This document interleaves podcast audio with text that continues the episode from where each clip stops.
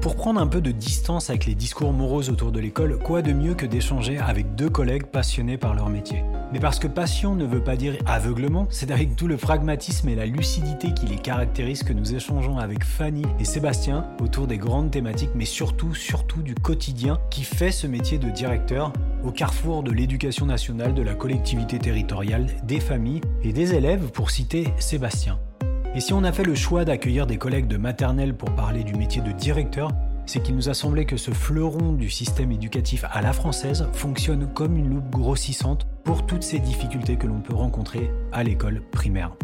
Entre rythme effréné et nécessité d'adaptation permanente, on abordera avec nos invités plus spécifiquement les questions liées à la communication avec les familles en contexte de crise et notamment à travers l'utilisation du numérique, le lien avec les acteurs qui gravitent autour de l'école, des agents territoriaux à l'inspecteur de circonscription, en passant par les professionnels du médico-social. On évoquera aussi les enseignements tirés des récentes périodes de crise et finalement, finalement, interroger nos invités sur ce qui fait le bonheur d'être directeur. Direction d'école, comment communiquer efficacement en période de crise ou pas, c'est maintenant dans ce nouvel épisode d'être prof, le podcast. Alors bonne émission. Drôle d'année, drôle de rentrée et drôle de premier trimestre. Avouez tout de même que ces déplorations maintes fois entendues et largement justifiées pour bon nombre de collègues résonnent une fois encore, avec d'autant plus de force lorsqu'on est directeur d'école. Force est de constater que malgré la prise de conscience qui a fait suite à la tragédie de Rony-sous-Bois en portant notre collègue Christine, ni le rapport RIAC et les différentes consultations qui s'en sont suivies, ni même les premiers signes encourageants d'une récente circulaire d'août 2020 n'auront semblé offrir une réponse rapide et efficace au quotidien, certes passionnant, mais d'une extrême complexité des collègues directeurs d'école. On a la chance aujourd'hui de prendre la direction justement du joli département de la Gironde et de retrouver deux collègues directrices et directeurs, Fanny et Sébastien, pour échanger avec eux sur les leviers qu'ils actionnent pour exercer au mieux cette fonction si exigeante qu'est la direction d'école et notamment autour du volet de la communication.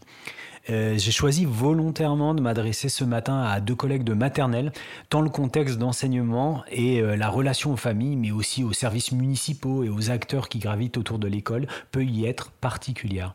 Mais une fois de plus, j'ai déjà bien trop parlé et je me tourne donc de ce pas vers Fanny, que les collègues les plus fidèles d'être prof connaissent bien pour lui poser la question désormais rituelle. Alors Fanny Leblanc, qui es-tu?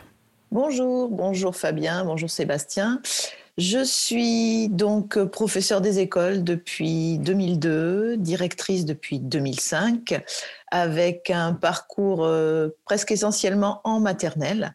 Actuellement, je suis dans une petite école rurale de trois classes euh, au bord de, de la Dordogne en Gironde. Voilà et ravi d'être là ce matin. Et ravi de t'accueillir, Fanny. Et puis, on a la chance d'accueillir alors quelqu'un que on connaît un petit peu moins bien chez Être Prof, parce que c'est la première fois qu'on a la chance de, et le bonheur de le retrouver. Il a accepté notre invitation. C'est Sébastien Molinier. Alors, même punition pour toi, Sébastien. Qui es-tu? Bonjour euh, Fanny, bonjour Fabien. Euh, voilà, donc je suis ravi d'être là parmi vous aujourd'hui. Euh, donc ben, moi c'est Sébastien, je suis enseignant professeur des écoles depuis le début, depuis 2000. en direction, je suis directeur d'école maternelle également depuis pas mal d'années maintenant.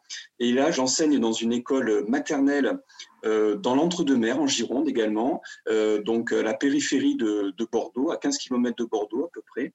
Euh, et ça fait donc ben, 7 ans maintenant que je, je, suis, je suis dans cette école et ravi d'être dans cette école qui se trouve également près de mon domicile. Voilà. Alors, il y a peut-être un, autre dénominateur euh, commun au-delà des fonctions et de la géographie, et je le dévoile dès maintenant, c'est la passion que vous avez l'un et l'autre pour cette fonction de directeur et l'exercice de cette fonction. Mais on en saura plus dans le, dans le corps de l'émission. Et avant d'aller dans le corps de l'émission, j'avais une petite question subsidiaire pour cette introduction. Euh, si vous deviez résumer ce premier trimestre de l'année 2020-2021 en, un mot, et concernant euh, votre exercice de direction d'école, quel serait-il? Fanny? Trop vite, trop rapide, trop voilà. Mais euh, je crois comme toutes les rentrées, celle-ci a pris un petit coup d'accélérateur euh, euh, avec les focales sanitaires, avec tout ce qui résultait de la fin d'année précédente qui avait été compliquée et qu'il a fallu eh bien gérer. Donc il a fallu faire vite, vite, vite, vite, vite, comme d'habitude. Et pour toi, Seb? Alors, en ce qui me concerne, je dirais adaptation. Adaptation, malgré tout, je crois que les équipes, l'école en général, alors bien entendu les directrices et les directeurs, malgré tout, ont, réussi, et les élèves, et les élèves, à nous adapter à la situation, et en particulier en termes de communication, puisque c'est aussi un, des sujets d'aujourd'hui. Donc euh, voilà, même si ça n'a pas été simple, malgré tout, je crois qu'on a réussi quand même à, avancer. Alors, je, crois que, je crois que tu viens de nous offrir les deux mots qui vont structurer le corps de cette émission, euh, l'adaptation et la communication. Donc, je vous invite tous les deux, ainsi que tous nos auditeurs, à nous diriger tout droit vers la première question de l'émission. Vous êtes en maternelle et comme nous avons eu l'occasion de l'évoquer lors de la préparation de cette émission, vous avez été relativement, relativement je dis, épargné par euh, les récents mouvements anti-masques, comme on les appelle communément. Pourtant, pourtant, euh, le premier déconfinement, tout comme les mesures sanitaires de cet automne 2020, implique tout de même des restrictions qui ont pu euh, interroger ou heurter les familles. Je pense entre autres, euh, notamment en maternelle, à l'entrée des enfants seuls dans l'école, aux recommandations pour tenir les grands-parents les plus écartés possibles des écoles, au nettoyage et à l'aménagement des espaces collectifs dans vos classes, etc., etc. Comment s'est passée la communication avec les familles et comment vous y êtes pris pour que ces mises en œuvre soient entendues, comprises et euh, acceptées par le plus grand nombre de ces familles? On a, on, a commencé pour ma part à communiquer donc avec les familles en amont, c'est-à-dire avant leur, euh, leur arrivée à l'école, euh, avant le, fameux jour de rentrée des classes. Donc on a utilisé les moyens qu'on utilise habituellement, qui sont, qui sont le mail, pour faire la présentation de ce qu'allait être ce, premier jour de rentrée en termes d'horaire, en termes de protocole sanitaire à respecter. Euh, beaucoup d'informations avaient été données aux familles par euh, des voies euh, médiatiques, donc bien souvent elles étaient déjà au courant. Après ça, nous avons opté pour une solution qui soit une solution aussi de bonne intelligence dans le respect du protocole, en permettant, par exemple, aux, enfants les plus jeunes qui arrivaient sur une première rentrée d'être accompagnés par leurs parents. Euh, nous avons autorisé l'entrée des parents dans la classe avec port du masque, avec euh, désinfection des mains, avec euh, des petits groupes constitués qui permettaient qu'on garde la distanciation, mais on a essayé de faire une rentrée qui ressemble le plus possible à une rentrée normale sur les premiers temps, en tous les cas.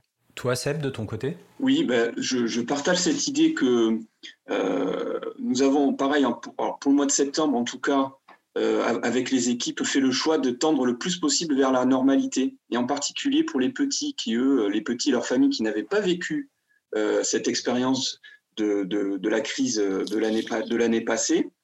Voilà, on a essayé le, plus possible, alors tout en respectant bien entendu le protocole, mais de tendre vers, cette normalité, entre guillemets, pour aussi installer du coup des repères aux petits, puisque bah, c'est pas rien de rentrer de petits en temps normal. Donc là, on l'imagine dans le contexte, euh, avec les adultes masqués, avec euh, les gestes barrières, euh, toutes ces choses-là qui sont vraiment pas encore complètement dans notre culture. voilà, on a essayé qu'à malgré tout de tendre vers la normalité, de laisser rentrer les familles, en particulier les petits, de prendre le temps dans la classe les premiers jours. Et puis voilà, je dirais que on a eu ces quelques semaines de répit quand même qui nous ont permis d'installer tout ça, d'installer ces repères. Et puis après, bon, ben, pour la rentrée de, d'après vacances d'automne. Euh, le contexte s'est dégradé, on le sait tous. Malgré tout, on a pu quand même réinstaller les habitudes qui avaient été instaurées lors du premier euh, déconfinement euh, en, mettant en place des, protocoles plus restrictifs. Mais dans la mesure où la rentrée était quand même derrière nous, les petits ont, intégré quand même des repères. Malgré tout, les choses se passent plutôt bien. Et en termes de communication, ben, on a gardé nous aussi les mêmes canaux de communication par mail, euh, le blog pédagogique, on aura peut-être l'occasion d'en parler après. Euh, voilà. Et justement, puisque tu, abordes cette question de la communication euh, via les outils numériques, qui vient euh, croiser la réflexion qui a été faite par Fanny sur euh, l'anticipation et la communication en amont de la rentrée, est-ce que vous avez rencontré des, soucis particuliers avec cette communication numérique? Est-ce que vous avez réussi à toucher, alors sans aller jusqu'à vous demander des, des, chiffres et des statistiques, est-ce que vous avez réussi à, toucher le plus grand nombre des familles? Pas de soucis particuliers de ce côté là alors nous, on a des habitudes en fait de, communication euh, via le numérique depuis plusieurs années à l'école en fait, en utilisant donc comme je le disais euh, les mails, mais les padlets, euh, les doodles pour les rendez-vous parents. Enfin voilà, on a vraiment des habitudes bien installées, y compris cette année, eh bien les inscriptions des enfants de petite section des nouveaux arrivants se sont faites en visioconférence en juin, donc les parents ont été sensibilisés au fait d'être joignables par l'école par ces moyens-là, euh, ce qui fait que de mon côté, on a 100% des familles qui sont euh, atteignables euh, via un mail ou un SMS, sans problème. Même chose, même chose hein, de notre côté. c'est vrai que les choses se sont accélérées en, mai-juin dernier, puis pendant le confinement, l'utilisation des outils numériques s'est imposée à nous. les familles sont entrées également dans cet usage. Euh, aujourd'hui, on a 100% des familles qui sont joignables par mail. Alors pour autant, et, surtout en maternelle, euh, le, ça, ne remplacera jamais le contact direct. Je crois que le contact humain, le contact direct ne sera jamais remplacé. Mais bon, ce mois de septembre et début octobre nous a, nous a permis quand même d'avoir ces échanges directs avec les familles aussi et d'anticiper d'éventuelles dégradations de la situation. Euh, et ça s'est fait aussi en concertation avec les représentants des parents d'élèves on s'était préparé. Euh, on a expliqué lors des conseils d'école aussi que voilà, on, démarrait de la façon la plus normale possible, mais qu'on se préparait. On se préparait à à nouveau euh, euh, avoir des restrictions et que du coup l'outil numérique serait susceptible d'être à nouveau très utilisé. Voilà. Vos interventions m'envoient vers plusieurs pistes. Euh, là, on a l'impression de, choses qui sont, euh, qui sont très très fluides et qui le sont peut-être, puisque vous l'avez dit, ça fait pas mal d'années quand même que vous êtes installé euh, dans ces directions et ces habitudes. Il y a eu des oppositions malgré tout. Il y a eu des, alors sans aller jusqu'au terme de, tension, est-ce qu'il y, est y, a eu des frottements qui étaient liés au, durcissement de ces, de ces, de ces, conditions restrictives ou, et, dans quelle mesure vous, vous avez pu bah, calmer un petit peu le jeu? Alors, pas, pas vraiment de frottement, mais je pense plus euh, une, une, nouvelle montée de, peur et d'angoisse, en fait, chez certaines familles, avec une tendance euh, pour certains, alors, à ne pas vouloir mettre les enfants à l'école parce qu'ils avaient. Euh, ils étaient re-rentrés dans cette idée de confinement, de se dire que l'école n'était pas obligatoire, en fait, pour les plus jeunes. Donc ça, c'était la première difficulté. Et la, difficulté seconde, et là où moi, je trouve que j'ai eu le plus euh, à travailler dans la communication avec les familles, c'était euh, la peur que euh, un enfant qui a le nez qui coule, un enfant qui éternue, on ne le prenne plus en classe. Et comment je vais faire moi pour aller travailler? Si mon enfant, on ne veut, pas me le prendre à l'école Donc il a fallu aussi ben, arriver à, expliquer euh, le protocole, à, être euh, à la fois cordial, bienveillant, mais assez ferme aussi d'un autre côté sur, euh, sur les conditions d'accueil des enfants en fonction de leur, de leur état de santé. Et, ça, ça a été compliqué à expliquer aux parents. voilà, s'il y a eu quelques frottements, ils ont été là sur les premières vagues de, grosses, de gros rhumes, bronchites, otites ou autres de l'école. Mais en fait, euh, je n'ai eu aucun enfant qui ait été testé positif au Covid-19. Oui, même chose. Alors pour le moment, pas d'enfants testés positifs au Covid-19. Alors petite parenthèse, c'est vrai que euh, les médecins, là, euh, sur les dernières semaines, la doctrine, c'est pour les petits notamment de pas forcément tester. Donc, on ne teste pas, oui. Voilà, on ne teste pas. Donc effectivement, voilà. Ceci dit, alors des, des, craintes, des angoisses, oui. on en a eu davantage au moment du 22 juin pour euh, euh, l'année dernière, hein, pour, euh, quand il a fallu bah, accueillir tous les élèves, on a eu quelques familles voilà, qui vraiment étaient très, très angoissées à l'idée de, revenir à, l'école. Et là, on a pu avoir deux ou trois petites situations légèrement conflictuelles. Voilà. ce qui n'est pas, ce qui est relativement rare hein, dans le secteur où je travaille. On a plutôt un climat scolaire et un, climat avec les familles qui est plutôt bon, mais on a eu voilà, quelques tensions. Là, pour, pour le moment, les gens sont plutôt compréhensifs. Euh, voilà, sur les, sur les, réticences et les angoisses, bon, on s'appuie euh, sur les directives nationales. Hein. Je crois que là, euh, c'est pas qu'on botte en touche, mais on s'appuie vraiment sur ben, le protocole qui s'impose à nous. Et, et, voilà, mais pour être très honnête, sur l'école, sur, sur la ville dans laquelle je travaille, on a assez peu d'opposition, y compris à l'élémentaire où mes collègues me font part de, assez peu de, retours d'opposition, y compris sur le port du masque à l'école élémentaire. Mais c'est vrai qu'à la maternelle, on a la chance aussi, euh, enfin la chance, les enfants ne portent pas le masque, donc c'est facilitateur aussi pour l'accueil des enfants. Alors Seb, tu viens de, tu viens de parler de, de, protocole et on a parlé tout à l'heure des mesures de, nettoyage et des, et des, contraintes qui ont pesé euh, notamment sur euh, ces actrices. Alors là, j'ose la, la, féminisation peut-être abusive et j'en suis désolé. Ces actrices si importantes de notre fleuron national qu'est l'école maternelle. Et ces actrices, vous l'avez deviné, ce sont bien sûr les agents territoriales spécialisés des écoles maternelles. Et c'est le moment de faire un petit coucou à ma maman qui n'écoutera euh, pas ce programme. D'ailleurs, je le Euh, globalement, comment est-ce que vous qualifieriez votre travail avec euh, les agents et les services municipaux et les élus, plus spécifiquement la communication avec euh, ces derniers? Est-ce que vous auriez des, bonnes pratiques, et j'entends par bonnes pratiques ces petites ou grandes astuces du quotidien que vous actionnez et auxquelles vous êtes attaché, des bonnes pratiques à partager avec les collègues directeurs qui nous écouteraient en ce moment? Sans doute facilité parce que je suis dans une petite école, donc une petite équipe. Il y a trois classes, trois ADSEM. Euh, on va ajouter là-dessus euh, du personnel municipal qui est venu renforcer le protocole sanitaire, donc des agents qui viennent pour le nettoyage tout au long de la journée. Donc il y a trois personnes supplémentaires, plus euh, les AESH, parce qu'il ne faut pas oublier non plus, qui font partie aussi du paysage adulte de l'école. Et là aussi, on a, on a deux ou trois personnes en permanence, plus les services civiques. Et donc, nous voici avec beaucoup d'adultes pour une école, mais, mais ça, c'est bien agréable. Euh, quel que soit, on va dire, le, le type de personnel, on reste dans l'idée qu'on fonctionne en équipe et on pratique, euh, en tout cas chez moi, la porte ouverte et, l'écoute et l'oreille. Je pense que le meilleur euh, moyen d'avancer tous dans la même direction, c'est de, de, sentir qu'il y a une liberté de parole et une liberté de questionnement et une réponse apportée en fait. Donc euh, c'est vrai qu'au quotidien, que ce soit avec, euh, avec les ADSEM ou le reste du personnel municipal, les gens peuvent euh, venir parler aux enseignantes. Alors parler à moi en tant que directrice parce que forcément je suis l'interface à, laquelle on va se référer. Mais voilà, ces habitudes-là sont, sont, bien posées chez nous.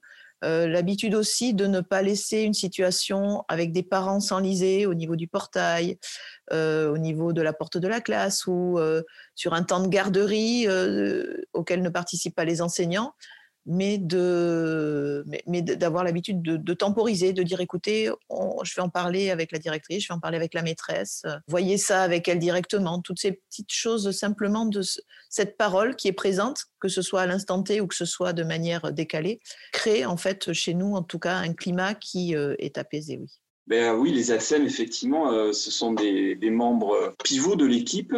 Alors, dans mon école, nous sommes cinq classes, peut-être six. Nous avons la chance d'avoir une ATSEM par classe, hein, ce qui n'est pas le cas de toutes les écoles. Euh, alors, nous accueillons également des services civiques, AESH. Euh, nous avons une, une, stagiaire en CAP petite enfance, des stagiaires ATSEM. Donc voilà, c'est vrai qu'on a une équipe d'agents assez important à l'école, malgré tout. Alors après, voilà, effectivement, je pense qu'il faut être à, l'écoute de, ces agents-là. Euh, en termes, alors en termes d'astuces, j'ai pas d'astuces à donner, mais c'est vrai que l'écoute au quotidien c'est important. Euh, les collègues aussi dans leur classe ben, sont des relais, bien entendu. Donc, je crois que la réflexion en équipe de la relation qu'on peut avoir avec nos, nos ADSEM, chacun et chacune, c'est important aussi, et, voilà, qu'il n'y ait pas de malentendu sur ce qu'on peut attendre d'une ADSEM. Euh, et, voilà, donc pour, ça, on peut s'appuyer sur, ben, sur le règlement départemental aussi des ADSEM. Euh, et puis alors j'essaie, je ne suis pas toujours très vertueux, mais j'essaie chaque semaine, euh, sur mon jour de décharge, d'aller à la rencontre des ADSEM pendant leur pause repas euh, et de prendre ne serait-ce que 5-10 minutes pour faire un petit point formel comme ça, pour voir voilà, s'il n'y a, pas des difficultés. Et j'essaie aussi autant que faire se peut, mais c'est peut-être ce qu'il y a de plus difficile, de, de les associer aussi dans le projet d'école, dans, dans, les actions et dans la réflexion. voilà, j'avoue, je ne suis pas toujours on n'est pas toujours peut-être performant dans ce domaine, mais je crois que c'est important voilà, d'essayer de les associer. Et pour finir, voilà, il y aurait plein de choses à dire, mais sur les, les ADSEM, euh, la difficulté en tant que directrice-directeur, c'est ce que, disait Fanny aussi, c'est de faire le lien avec le périscolaire. Euh, souvent, les ADSEM interviennent aussi, enfin, en tout cas dans mon école, sur le périscolaire, sur le centre de loisirs, qui occupe les mêmes locaux, et euh, voilà, elles n'ont pas forcément les mêmes casquettes. Et les familles voilà, ne font pas toujours la, la distinction entre ce qui relève du scolaire ou du périscolaire. Mais en tout cas, voilà, ce sont les mêmes enfants qui sont accueillis sur ces espaces et sur ces temps différents. Donc, je crois que le, directeur, la directrice, vraiment ont un rôle à jouer sur de liens, sur ces différents temps et, et de liens avec les équipes périscolaires. Toi aussi, Fanny, il y a un accueil périscolaire dans les locaux de l'école? Nous avons un accueil périscolaire euh, de type euh, centre de loisirs, on va dire, le matin, le soir, en fait, dans les locaux de l'école. Et effectivement, nos ADSEM euh, tiennent ce rôle d'animatrice périscolaire après la classe. Donc, le matin, c'est nous qui accueillons les enfants et les parents à la porte de la classe. Mais par contre, le soir, tous ceux qui passent par le, périscolaire sont, rendus à leurs parents par les ADSEM. Donc, c'est bien d'avoir, on va dire, un discours cohérent, un discours commun et des intentions posées sur la façon dont on va parler aux parents. Je pense que bon, une vie scolaire, une vie d'enfant, c'est fait de petits heurts, de petits couacs des fois, et c'est pas parce qu'on n'a pas été sage à l'école que systématiquement tous les soirs à la porte de la classe, la maîtresse va dire aux parents "Oh là là, aujourd'hui, mais ça s'est pas bien passé." parce que ben, le parent il n'a pas forcément envie d'entendre ça, parce que les choses ont été réglées, parce que l'enfant ben, il est là pour apprendre et pour évoluer, on lui fait confiance pour ça.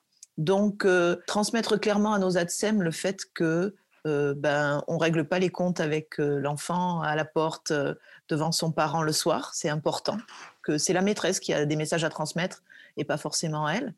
Ça, ça fait partie aussi des, on va dire, de nos habitudes de, de vie, mais ça fait partie des choses qu'il faut poser clairement. Il faut le dire de la même manière que euh, voilà, nous sommes, euh, nous, adeptes euh, de la communication bienveillante et, du positionnement envers les enfants de manière très, très douce.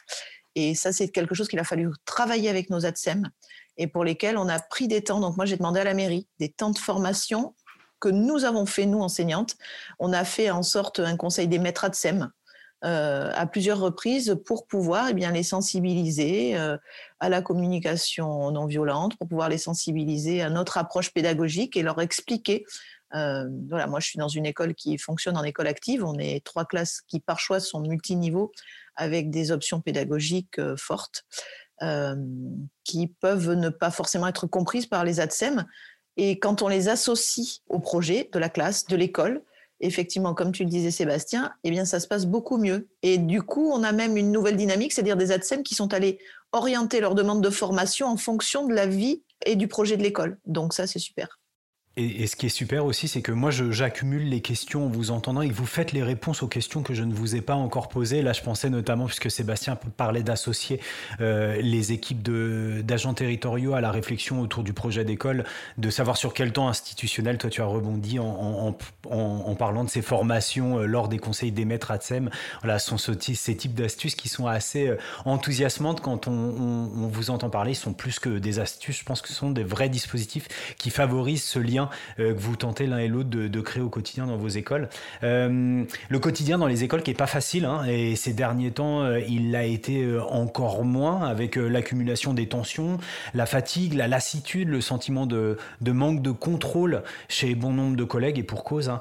Tout ça, ça a mis les climats d'école et les relations interindividuelles parfois à rude épreuve. J'aimerais savoir ce qu'il en a été de votre côté dans vos écoles et comment vous y êtes pris entre nécessité de maintenir maintenir un service public le moins dégradé possible et euh, la réponse aux besoins euh, d'attention et d'accompagnement certainement des, équipes pédagogiques qui ont euh, souvent été très très mal menées par le contexte.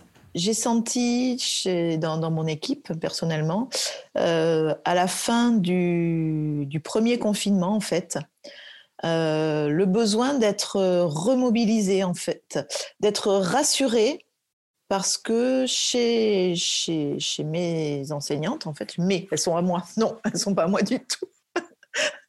mais euh, chez mes collègues, euh, les enseignantes de l'école, comme chez les ADSEM, on a, on a senti cette, euh, cette angoisse qui était bien naturelle et qui était dans la population générale et qu'on retrouve chez nos parents d'élèves. Donc cette angoisse de se dire, est-ce que je retourne à l'école sans risque? Est-ce que je me retrouve en présence d'enfants euh, qui euh, potentiellement peuvent être porteurs de la maladie, parce qu'on l'a, entendu, puis on le sait, c'est, c'est possible. Euh, est-ce que je me mets en danger? Est-ce que je mets en danger ma propre famille en ramenant le virus à la maison? Et donc, il a fallu, là aussi, aller discuter, écouter, parler. Donc ça, ça a été l'objet de, de longues visioconférences au mois de, au mois de mai dernier, avant la reprise, pour, euh, pour décider ensemble, en fait, de l'application du protocole qu'on ferait à l'école et de la façon dont on allait organiser les choses. Euh, sur le premier retour, euh, par exemple, on a vu le nombre d'enfants à l'école et vu les profils des personnes présentes, on a choisi d'ouvrir avec deux enseignantes et de, et, et de laisser une autre enseignante à domicile. Euh, et on a accueilli, nous, ces élèves. En fait, on a réparti les choses différemment. Voilà. On a, on a eu ce, temps. Et puis, une fois ce premier pas franchi, eh bien, comme on aime euh, à le dire chez être prof, hein, toujours un pas après l'autre, le plus petit pas possible. Euh, une fois que qu'on a engagé le premier pas, eh bien, on peut avancer sur le chemin et du coup, petit à petit, la confiance est revenue et aujourd'hui, je pense que l'essentiel du travail est, fait conjointement, tous, ensemble, sur le, sur le fait de prendre les décisions euh, ensemble et de, et, de choisir la mise en œuvre du protocole qui nous convient, de manière sensible, de manière humaine en fait. Donc oui, effectivement, euh, on a fait preuve euh, d'écoute beaucoup. Et puis, je crois que dans l'épreuve, finalement aussi, pendant le confinement, le collectif s'est renforcé. Le collectif s'est renforcé. Alors, euh, j'ai la chance, mais je crois que c'est la même chose pour Fanny, hein, de ce que j'entends, d'être dans une équipe euh, stable et puis euh, avec voilà des habitudes de, travail collective. donc, on, s'est appuyé déjà sur quelque chose de, fort qui a permis aussi de dépasser ces inquiétudes légitimes. Et c'est vraiment voilà ce collectif qui nous a permis de, faire ce premier euh, déconfinement et puis aussi d'avancer là cette année, euh, d'avancer cette année ensemble. Euh, et comme je le disais tout à l'heure pour, pour la rentrée, on a pris le parti aussi de se projeter sur quelque chose se rapprochant le plus possible de la normalité en termes de projets projet d'école, d'inscription dans des actions pédagogiques, les projets départementaux. Même si maintenant la situation étant dégradée, forcément il y a des choses qui s'annulent, mais pour autant, on avait besoin quand même de démarrer en septembre avec, euh, de se projeter un peu sur, euh, bah, sur, euh, sur des actions, sur des projets pédagogiques pour, pour, voilà, pour essayer d'avancer dans, dans, dans, le concret. Donc voilà, je crois qu'on avance malgré tout et les angoisses se sont, se sont apaisées et, on, voit quand même, je pense, maintenant arriver, j'espère, le bout du tunnel très prochainement. C'est en t'entendant et, en, entendant cette espèce de d'objectif de, normalisation pour pouvoir euh, rassurer, je repense à ton à ton mot clé euh, de ce premier euh, trimestre qui est celui de l'adaptation. Et derrière l'adaptation, ce que j'ai entendu dans ton intervention, Fanny, c'était beaucoup ces questions de de comment est-ce qu'on adapte, enfin et comment est-ce qu'on adapte? Et j'ai l'impression que l'un comme l'autre, votre façon d'adapter, c'est de prendre le temps, de prendre le temps de l'écoute. Ça, c'est un des éléments importants, de d'être pro actif, Je pense à tout ce que tu mets en place, toi, Fanny, quand tu dis on anticipe, on fait des visios préparatoires de, avant le retour euh, pour le déconfinement. Et puis, euh, et puis la concertation qui reste un, des maîtres mots de vos pratiques de, directeur à l'un et l'autre. Donc peut-être qu'il y a des pistes à explorer, quoi. Prendre le temps, euh, se concerter, anticiper. Ça, c'est des, des, réflexes qu'on retrouve dans, dans, vos témoignages. Et, pendant tout ce temps-là, et eh ben, la vie normale ou presque normale, Seb, de l'école continue. Et je pense notamment au, travail avec, euh, tout à l'heure, on, évoquait, vous évoquiez les AESH avec et par extension les professionnels du médico-social, les services sociaux, les services euh, judiciaires, malheureusement, euh, parfois avec qui on est amené euh, à, collaborer sur des projets d'enfants qui sont dans des situations là aussi malheureusement et qui ont des besoins très très spécifiques, et projets qui commencent à s'écrire le plus souvent dans vos écoles maternelles. C'est à mon sens une, des, des, grandes spécificités de l'école maternelle, c'est d'être au premier rendez-vous avec ces situations qui sont souvent très très complexes complexe. comment ça s'est passé le suivi de, ces dossiers, si vous en avez eu dans vos écoles, et plus particulièrement, est-ce que et comment est-ce que vous avez maintenu un lien avec ces partenaires du médico-social, du social, du judiciaire qui, gravitent autour de l'école? Alors, on a poursuivi, on va dire, les relations qu'on avait, alors qui sont euh, souvent des relations téléphoniques, hein, d'autant plus que dans la plupart des, des, MDSI, euh, les assistantes sociales sont passées euh, en mode de télétravail, donc on pouvait les joindre par téléphone. Alors c'est vrai que pour certaines situations un peu complexes, pour des familles, pour certains enfants typiquement, on a peut-être été un peu plus présent pendant les temps de confinement on, est peut-être allé un peu plus chercher ces familles-là lorsqu'elles ne venaient pas à nous. Après, ces temps de crise sont quand même des temps qui fragilisent, on va dire, toute la population, mais encore plus euh, les familles qui sont, qui sont en difficulté et encore plus les, enfants aussi qui, euh, qui sont porteurs de handicap et de troubles. Et c'est vrai que malheureusement, malheureusement, moi, on, a eu euh, voilà tous les enfants dont on a initié les dossiers, dont on a initié les diagnostics en début d'année euh, précédente. On s'est retrouvé au point mort pendant tellement longtemps que ben, tous ceux-là n'ont pas avancé. Je sais que pour notre école, on a au moins trois enfants pour lesquels on a, on a un, blanc quoi, de, de 6-8 mois. Et quand on met en relation le temps de l'enfant qui a 3 ans, qui a 4 ans, qui a 5 ans, ce temps-là et le temps, on va dire, administratif et de gestion des dossiers, c'est énorme, quoi. C'est un tiers, un quart de, sa vie d'enfant qui, euh, qui, est repoussé et c'est surtout, ça repousse les soins. Alors, chez moi, c'est d'autant plus criant qu'en milieu rural, l'accès aux soins est quelque chose d'extrêmement complexe on n'a pas accès, il n'y a pas de pédopsychiatre, il n'y a pas de spécialiste, il n'y a pas voilà, un rendez-vous au CMP ou au CMPP. C'est quelque chose qui s'envisage en termes de semestre, voire d'année. Donc, euh, on est, nous, en classe, face à des urgences. Et, euh, le confinement a été un frein euh, énorme. Bon, après, du coup, on, continue à solliciter voilà, tous, les, tous nos partenaires extérieurs, alors comme on, on l'a toujours fait, téléphone, mail, parents aussi, on les mobilise. Oui, je, partage cette idée qu'effectivement, la crise sanitaire a, a, eu un impact plus fort encore sur les familles euh, les plus éloignées de l'école et sur les enfants bah, porteurs de handicap ou avec des troubles, des troubles du comportement et sur des situations euh, assez difficiles, c'est vrai qu'on a pris beaucoup de retard. En équipe, on, on, essaie de, je dirais pas de combler ce retard, mais en tout cas d'avoir une attention particulière. Le mois de septembre et le mois d'octobre ont été mis à profit justement pour, euh, pour revenir sur ces situations, euh, faire le lien avec les familles et puis remettre en place des réunions en équipe de suivi, en équipe éducative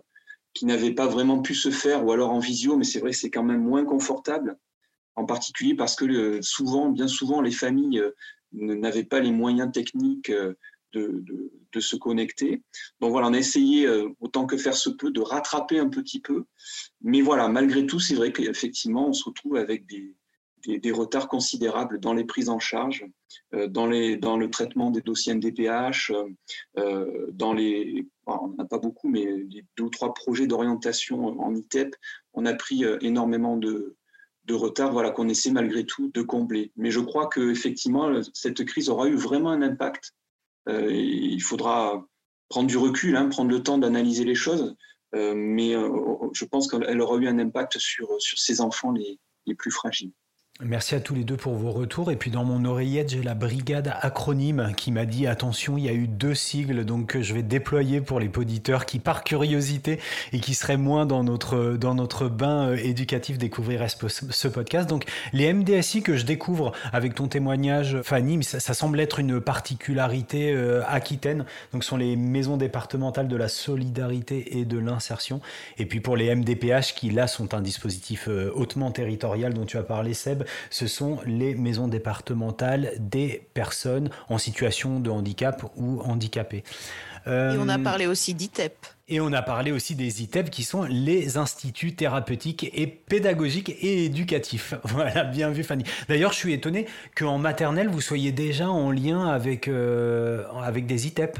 Petit aparté, ça t'est arrivé ou toi aussi Fanny? C'est une particularité sur mon secteur et je dois dire que je le découvre euh, depuis peu, depuis 2-3 ans. Euh, je n'avais jamais eu recours. J'ai la chance d'être à proximité donc de la métropole, bordelaise. Et dans mon secteur, nous avons euh, une structure, un jardin d'enfants euh, euh, qui relie un ITEP, qui accueille de très jeunes enfants avec voilà, un projet spécifique qui est plus sur le volet, alors je ne dirais pas de la prévention, mais en tout cas, voilà, un accueil très précoce, un accueil très précoce, voilà, pour des enfants voilà, présentant quand même malgré tout des troubles très très importants. mais on a la chance de pouvoir bénéficier de, de, cette, de cette structure et euh, j'y recours pour la première fois euh, l'année dernière. Voilà. D'accord, parce que euh, dans le territoire sur lequel je suis, en général, ce sont plutôt les CMPP pour les, pour les petits les tout petits, donc les centres médico-psychopédagogiques, hein, euh, Fanny, qui, prennent en charge les troubles qui s'approcheraient à du, trouble des conduites ou, ou, du comportement. Mais en tout cas, merci euh, pour ces éclairages. On parlait là d'institutions hors de l'éducation euh, nationale. On va, on va revenir peut-être dans, dans, le giron éducation nationale avec le pilotage institutionnel et, et peut-être en premier lieu l'orchestration ministérielle qui n'a pas cessé de faire l'objet de critiques nombreuses tout au long de ces derniers mois, vous n'êtes pas sans l'ignorer, des injonctions contradictoires, des ressources et des informations euh, qui arrivent parfois tardivement, un sentiment d'abandon et parfois de mépris chez euh, nos collègues. Pourtant, on le sait, si les directeurs ont été particulièrement exposés, les cadres intermédiaires, et en ce qui nous concerne aujourd'hui les IEN et leurs équipes, euh, ont souvent été la proie de grandes difficultés entre application des consignes euh, venues d'en haut et la réalité de terrain. en période dite de crise ou pas d'ailleurs, hein, mais je me demande si c'est pas le quotidien du directeur que cette gestion de crise permanente.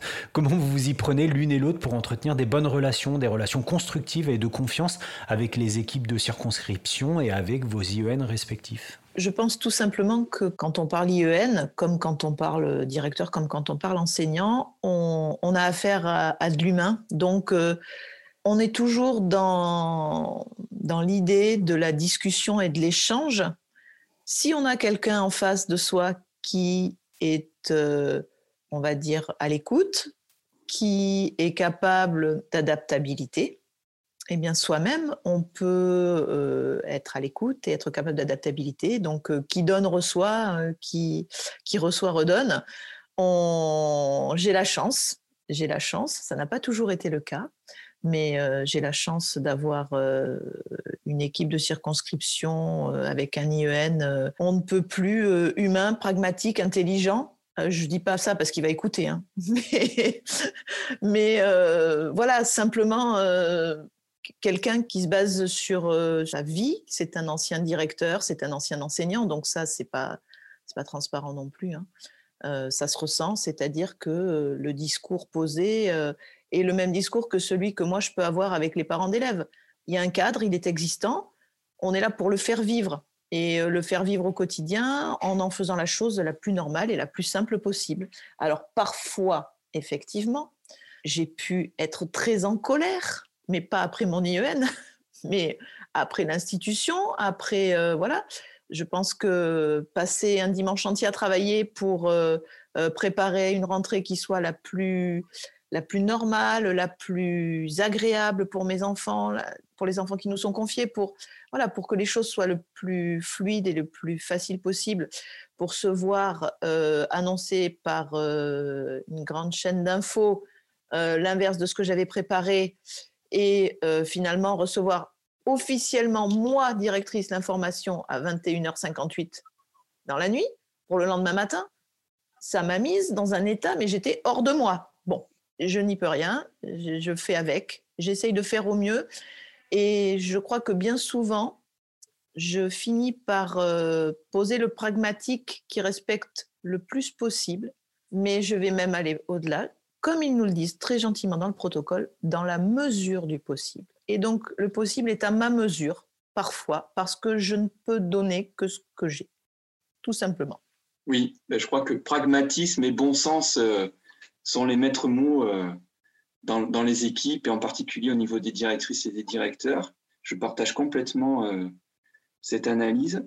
Bon, concernant les rapports avec l'équipe de circonscription, en ce qui me concerne, l'équipe de circonscription a, changé cette année puisque l'ensemble de l'équipe est partie en retraite. IEN et deux conseillers pédagogiques compris.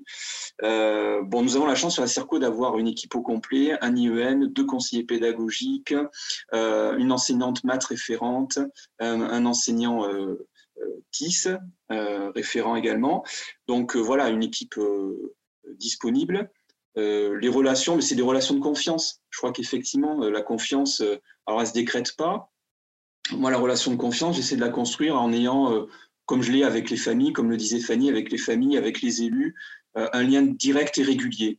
Voilà, euh, c'est-à-dire que euh, on n'a pas réponse à tout et moi, voilà, si j'ai une difficulté, je trouve pas la réponse sur le terrain, ben je sollicite les équipes qui n'ont pas toujours les réponses d'ailleurs non plus. Voilà.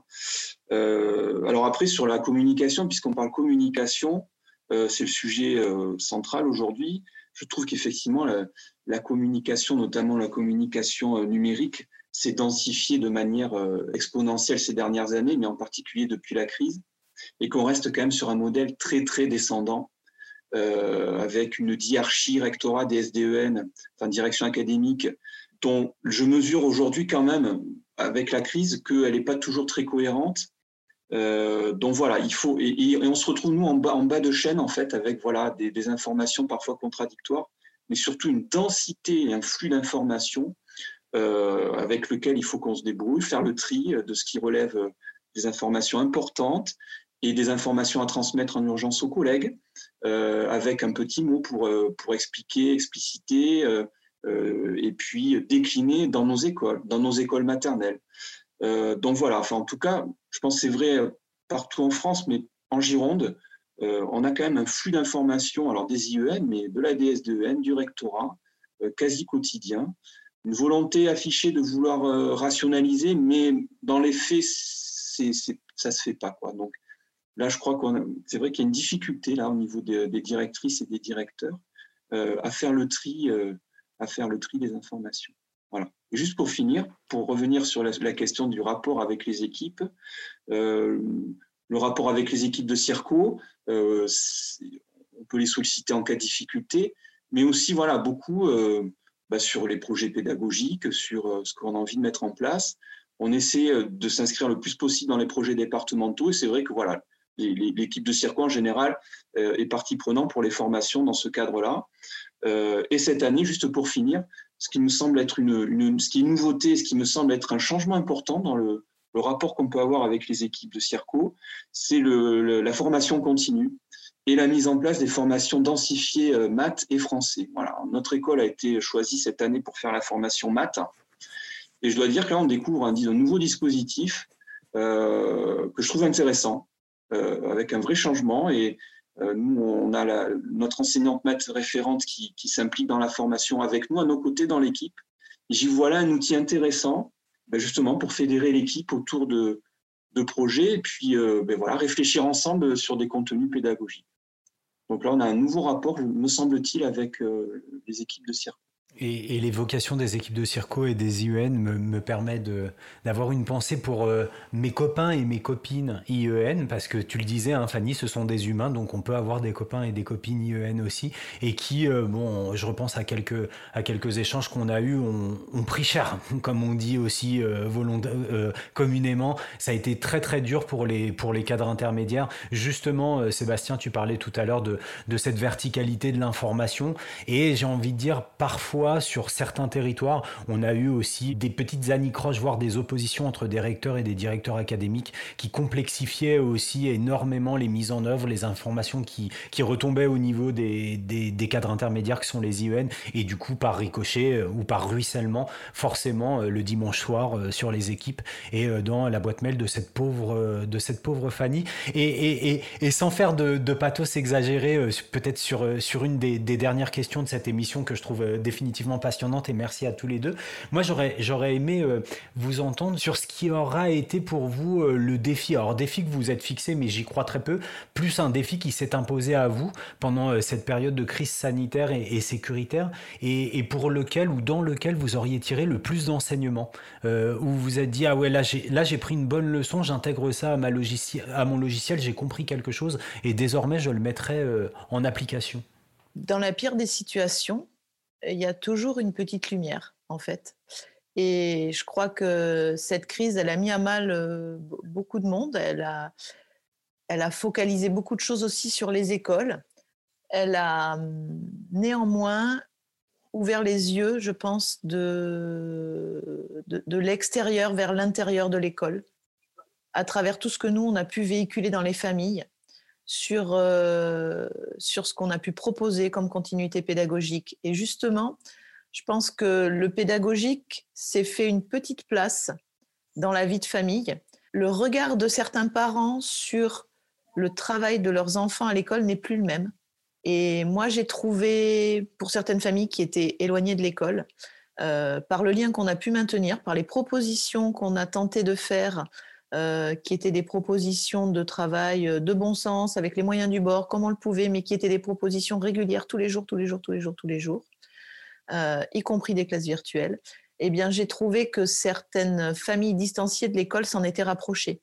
Et que certains enfants avaient pu briller aux yeux de leurs parents en, étant face à, face à l'ordinateur en train de discuter avec la maîtresse et que là, tout d'un coup, ça avait voilà, allumé des petites lumières et je me suis rendu compte que voilà, donc euh, il y a eu du mauvais dans cette crise sanitaire, c'est pas drôle tous les jours. Euh, on, a beaucoup de choses négatives qui arrivent de partout, mais, mais moi je trouve que ça a véhiculé aussi du positif sur, notre, euh, sur la pertinence de nos propositions pédagogiques, sur notre expertise de professionnels, d'enseignants. Et, et, du coup, beaucoup de remerciements des parents et, du, et, et ça, c'est sans prix. Quoi je partage complètement euh, l'analyse euh, de Fanny sur euh, bah, finalement, malgré tout, les bénéfices qu'on tirera de, cette crise. Parce que je pense que, voilà, j'espère, j'en suis sûr, la crise est, derrière nous. Je pense qu'on va vers du mieux. Je pense qu'on va sortir de cette crise. Donc voilà, moi je valide complètement ce que vient de dire Fanny. alors sur la crise sécuritaire, en revanche, voilà, je pense que malheureusement, s'inscrit euh, dans une crise davantage dans la durée. Euh, cette crise, elle atteint son paroxysme là, euh, avec l'assassinat de, notre collègue. on a été beaucoup secoué par ce qui s'est passé. Alors bien sûr, l'hommage national, l'hommage qu'a rendu l'école était, indispensable. Mais voilà, maintenant, je, crois qu'on doit se questionner sur la suite, sur, au fond, comment on, on, le fait tous, mais comment on met l'accent sur euh, le vivre ensemble dans nos écoles et le vivre ensemble bah, dès le plus jeune âge. Hein. je crois que c'est le cœur de nos missions à l'école maternelle. Et je pense que collectivement, les équipes doivent s'engager vraiment dans cette réflexion de comment faire, euh, euh, comment travailler sur, sur ces notions de, vivre ensemble. liberté, laïcité, ce sont des concepts un peu abstraits à l'école maternelle, mais je pense qu'on peut faire vivre ces valeurs malgré tout dès le plus jeune âge. Et ben, c'est peut-être l'occasion euh, d'inscrire euh, cette réflexion dans, nos projets d'école. En Gironde, on est en train de faire le bilan des projets d'école et on travaille sur euh, la rédaction des, nouveaux projets d'école. Et il me semble indispensable de, de, réfléchir à cette question de manière, de manière précise. Oui, l'école pour faire, euh, pour faire société. vous, êtes, vous, êtes, tous les deux là dans quelque chose de très optimiste et, moi j'avais imaginé une dernière question euh, qui, je le sais, nous poussera encore plus dans l'optimisme. C'est c'est dur quand même, hein. c'est dur euh, d'être directeur pour de vrai. Euh, on est souvent malmené, on est souvent en première ligne, on est souvent ce, capitaine de navire. Et, là, dernièrement, on voit que bah, la loi RIAC n'en finit pas de connaître des, heures et des malheurs législatifs.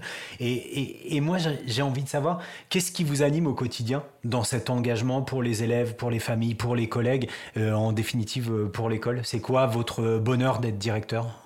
Alors, mon bonheur, il est, il est double. D'abord, j'aime les gens, donc euh, voilà, ça c'est une évidence. Donc, euh, euh, le fait de pouvoir œuvrer pour ces enfants qui sont le, terreau de, demain et, le monde qui, arrive, c'est le leur et, on, est nous, on est nous là pour, semer les bonnes graines, on va dire, dans ce terreau-là. Donc ça, c'est important. Et à titre personnel, j'ai l'extrême chance d'être directrice du village qui m'a vu grandir. Donc, je travaille pour mon village, pour, euh, voilà, pour mes racines aussi. Donc, euh, ça, ça fait partie de mon bonheur quotidien de pouvoir euh, accueillir des familles qui sont des amis aussi. Voilà. Je crois que quand on est enseignant, on sait pourquoi on se lève le matin, on se sent utile. Et quand on est directrice ou directeur, on se sent encore plus utile, je crois, et dans, les, dans le contexte actuel, je, il me semble qu'effectivement, la fonction de directrice et directeur euh, a été mise en lumière. Et je pense que les gens n'avaient pas pris conscience forcément de ce que c'était un directeur ou une directrice. Et peut-être que, voilà, à l'issue de cette crise, on aura une image un peu plus précise de, de nos missions. Alors après, pour ce qui est de l'avenir et, des tergiversations sur euh, la question d'un éventuel statut de directeur ou euh, euh, voilà, je pense qu'effectivement la difficulté aujourd'hui pour nous, enfin pour moi en tout cas, c'est parfois de, mener de front le métier d'enseignant et de directeur. On est pris par le temps.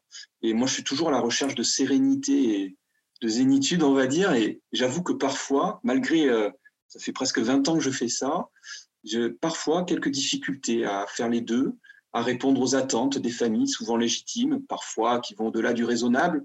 Mais voilà, on est toujours pris par le temps. Et davantage que d'un statut hiérarchique, je pense que les directrices et les directeurs attendent certainement euh, une reconnaissance. Euh, une reconnaissance et peut-être euh, un peu plus de temps. Voilà, un peu plus de temps pour ben, exercer leur, leur mission, être disponible auprès des collègues.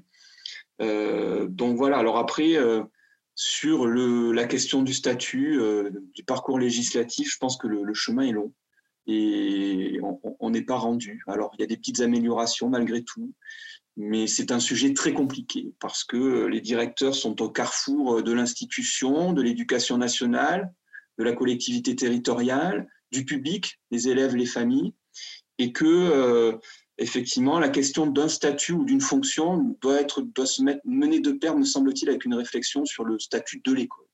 Le statut de l'école et plus largement euh, d'un modèle très verticalisé, euh, passer peut-être à une forme de, gouvernance plus, plus partagée et démocratique, avec une réflexion à avoir, je pense, sur le rôle des parents, euh, le rôle des collègues, des collectivités, des agents municipaux, et comment on arrive à articuler tout ça, euh, voilà, sachant que ben, les parents, c'est pas les enseignants, chacun est à sa place, mais en même temps, je pense qu'il faut qu'on ait une réflexion sur ce que doit être finalement l'école, l'école de demain.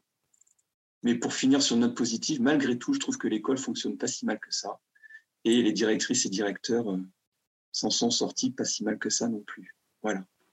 Et les directrices et directeurs en sont pour beaucoup si cette école fonctionne pas trop mal, comme tu le dis, euh, Seb. Je souris parce que cette dernière réflexion que tu as eue autour du statut, je sais que ça nous renvoie à de longues discussions qu'on peut avoir tous les deux quand on a la chance de se, de se retrouver. Et puis tu, tu boucles la boucle puisqu'on a commencé avec cette question de, de course effrénée. C'était, euh, c'était ce que Fanny nous a proposé comme, comme mot, comme expression en début d'année. Puis là, c'est ce que tu appelles de tes voeux un petit peu de ralentissement et de temps. On le disait tout à l'heure, prendre le temps, hein, ça ferait partie un petit peu de ce triptyque d'action, euh, de cette trousse à outils euh, du directeur. Donc, euh, donc on a quelque chose d'extrêmement cohérent. On va légèrement dépasser le timing de l'émission, mais vous l'aurez compris, on a vraiment, enfin c'était tellement passionnant que ça aurait été dommage de renier des questions ou des interventions, et on ne le fera pas au montage, bien sûr. Juste, on va revenir à un niveau beaucoup plus pragmatique. Je me souviens que il y, a, très longtemps déjà, quand j'étais directeur d'école, j'avais un, ce gros vadémécum qui était fourni par, par un syndicat autour des, grandes questions qu'on pouvait se poser quand on était, euh, quand on était directeur d'école. Aujourd'hui, c'est quoi votre, votre ou vos ressources? Mais j'aimerais qu'on puisse se concentrer sur peut-être une ressource. Elle peut être, euh, elle peut être analogique ou, numérique, qui est votre compagnon euh, du directeur en termes de, de bah, que sais-je du directeur, quoi? Très honnêtement, un bon moteur de recherche et on cherche éducation.gouv à la fin de la page. et, effectivement, on arrive à trouver euh, globalement toutes les informations, au moins sur un, dans un terme légal, euh, voilà, tout ce qui, tout ce qui est possible de trouver se trouve là. Et du SCOL et, et autres sont des, des bons moyens de se documenter. Oui, même chose. et puis voilà, quand j'ai pas la réponse, malgré tout, euh, sur le site intranet de la Gironde, on a la chance d'avoir un, résumé des ressources usuelles pour les directeurs. On a une page dédiée aux directeurs, directrices. Euh, je pense que ça doit être vrai dans beaucoup d'académies. Et puis, quand même, ça vient juste d'être créé, euh, ces postes de, directeur de vie scolaire là sur certaines académies. On a, un directeur qui, est censé, qui a été mis à disposition là pour ben, accompagner justement les directrices et directeurs. Alors pour le moment, pas, je ne l'ai pas sollicité, mais peut-être voilà que peut-être qu'il va nous, aider à créer des ressources aussi.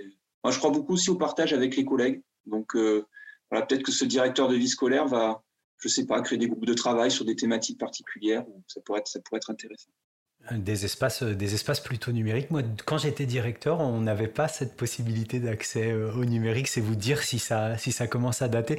Ça me fait penser, euh, je fais un petit coucou à Amandine et à Fab, qui sont les deux administrateurs d'un groupe Facebook que vous connaissez peut-être, Dirlo Dirlette, et qui certainement nous feront l'amitié d'accueillir ce podcast qu'on espère pousser auprès des collègues pour qu'ils puissent, pour qu'ils puissent bah, vous retrouver tous les deux et puis peut-être prolonger les échanges. En tout cas, moi, je tenais à vous remercier tous les deux pour, euh, aller, disons-le, pour l'amitié que vous m'avez fait de, vous tenir euh, à, disposition, d'être prof pour ce podcast qui a été vraiment un, moment euh, précieux.